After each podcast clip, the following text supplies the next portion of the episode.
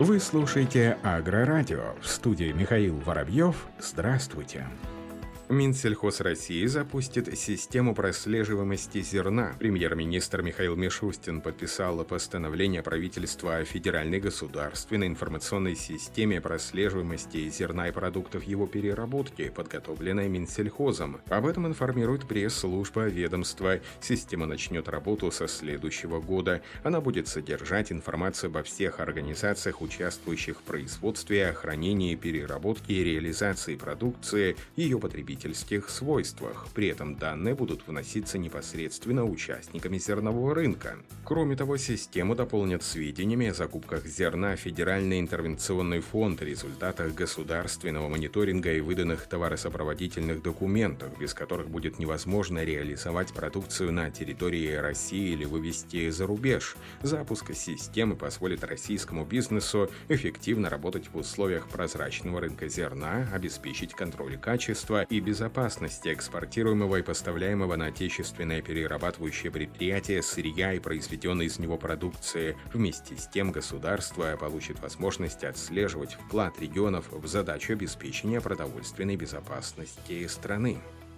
В Липецкой области сахарная свекла убрана с 60 тысяч гектаров, что составляет 55% от плана. Воловой спор составил 2 миллиона 36 тысяч тонн. Об этом сообщает пресс-служба регионального Минсельхоза. Уборку ведут 17 районов. Благодаря дождям, которые прошли в регионе, урожайность сахарной свеклы растет и на данный момент составляет более 340 центнеров с гектара. Больше всего с одного гектара собирают аграрии Добровского района почти 412 центнеров. Как отмечает начальник регионального управления сельского хозяйства Олег Долгих, сахарная свекла – стратегическая культура для Липецкой области. В этом году площади под ней увеличены почти на 13%. Всего предстоит убрать без малого 110 тысяч гектаров. Переработку свеклы нового урожая ведут все шесть сахарных заводов региона. Ими на данный момент выработано более 230 тысяч тонн сахара. А в Дагестане поставили под угрозу сбор винограда ливни. Более тысячи человек дополнительно привлекли для уборки этой культуры после сильных дождей. Об этом информирует ТАСС со ссылкой на первого заместителя министра сельского хозяйства и продовольствия республики Шарипа Шарипова. В настоящее время здесь убрано более 72% всех виноградников. Сильные ливни обрушились на Дагестан в сентябре и начале октября. По оценке местных властей Дербенского района, где сосредоточены наибольшие большей площади дагестанских виноградников, из-за обилия осадков урожайность винограда может упасть на 20-40%. Как отметил Шарип Шарипов, чтобы не потерять виноград, подключается дополнительная рабочая сила. Более тысячи человек дополнительно привлечено, в том числе учителя, которые после основной работы выходят на уборку винограда, а также студенты колледжей. Кроме того, была повышена плата за килограмм собранного винограда. По словам заместителя главы аграрного ведомства Дагестана, только за первую неделю октября в Дербенском районе выпало 131 мм осадков или 238% от месячной нормы, что значительно осложнило уборку урожая. Всего в этом году в республике виноград предстоит убрать из 22,5 тысяч гектаров. Сегодня работы завершены более чем на 72% этой площади.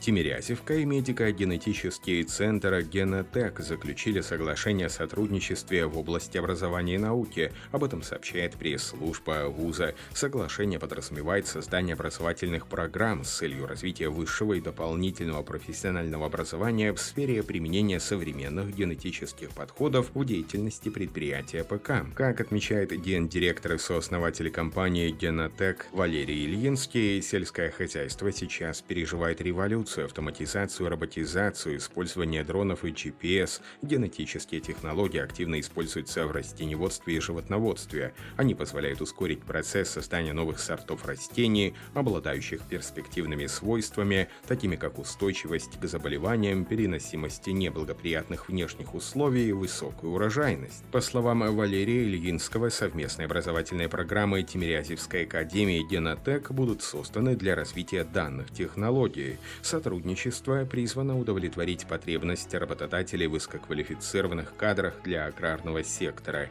Образовательные мероприятия, предусмотренные соглашением, будут проводиться как для студентов и сотрудников Академии, так и для уже работающих представителей агроиндустрии.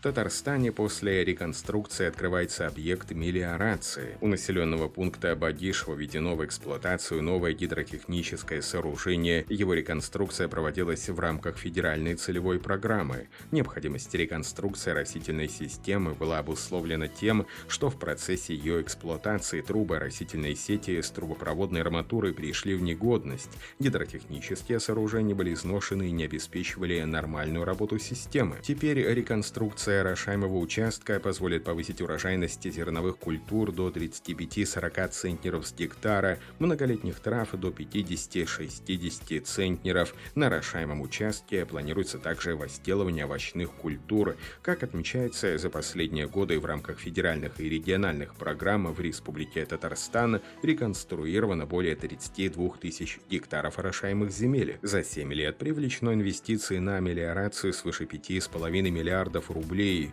В текущем году в рамках федеральной адресной программы с участием Ростехнадзора в начале года введены в эксплуатацию 4 федеральных мелиоративных объекта общей площадью более 2200 гектаров.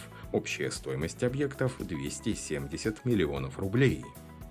Ученые из Университета Луизианы разработали новый биофунгицид, который направлен на уничтожение патогенов сои экологически безопасен для окружающей среды. Грибковое заболевание растений обычно предотвращается с помощью фунгицидов, которые токсичны не только для патогенов, вызывающих эти заболевания, но и для других организмов, включая людей, животных и окружающую среду. Как поясняют фитопатологи из сельхозуниверситета штата Луизиана, исследования рассматривают рассматривает потенциал использования молекул ДЦРНК в качестве биофунгицидов для борьбы с грибковыми заболеваниями растений. Данные молекулы не токсичны для нецелевых организмов и не вредны для окружающей среды. Они несут генетическую информацию, специфичную для каждого вида, что делает их токсичными только для целевых патогенов. В качестве первого шага в своем исследовании ученые выбрали пять генов возбудителя циркоспороза циркоспора в сои и синтезировали молекулы молекулы ДЦРНК с последовательностями, идентичными этим генам. ДЦРНК, полученная из нескольких генов грибов, была эффективна при подавлении выработки токсинов, что перспективно для дальнейшего применения на растениях и для борьбы с одним из наиболее важных грибковых заболеваний сои на юге США. Две наиболее мощные ДЦРНК,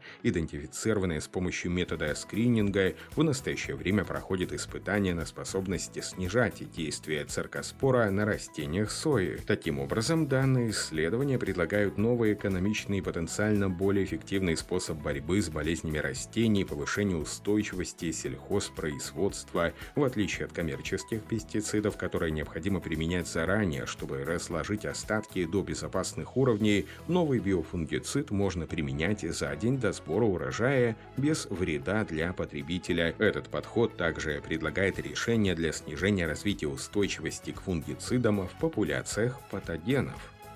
На этом все. Оставайтесь с нами на глав агронома.